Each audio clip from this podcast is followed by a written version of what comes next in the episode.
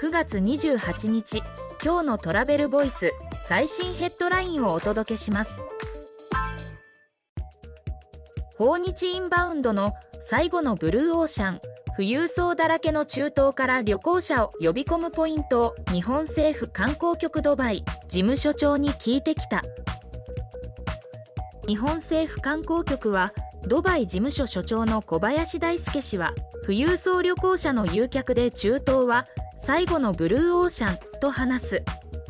中東地域からの訪日客を増やしていくために必要なことを聞いた。次のニュースです。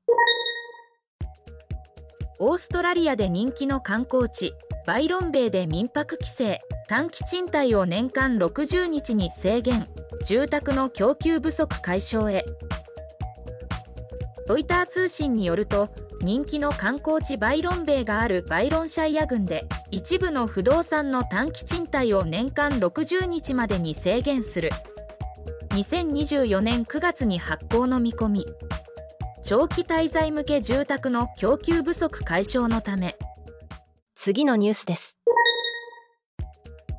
国民生活センターオンライン旅行会社での旅行予約で注意喚起需要回復で相談件数も増加自分自身でしっかり確認を。国民生活センターは OTA などインターネットで予約した旅行に関して注意すべきポイントや相談事例を挙げ注意喚起を行った。相談件数が前年度比で約2倍に増加。契約内容を自分自身でしっかり確認を。次のニュースです。ホワイトベアーファミリーホームエージェント型旅行業者代理店業を開始在宅旅行手配システムを開発。ホワイトベアーファミリーはホームエージェント型旅行業者代理店業トラベルジュ事業を開始。在宅旅行業手配システムを開発。旅行者からの旅行代金はクレジットカード決済を中心に直接集金。次のニュースです。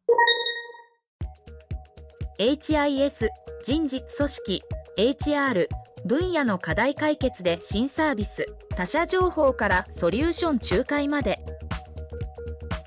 HIS が HR 人事組織に特化した研究機関で新サービスを開始。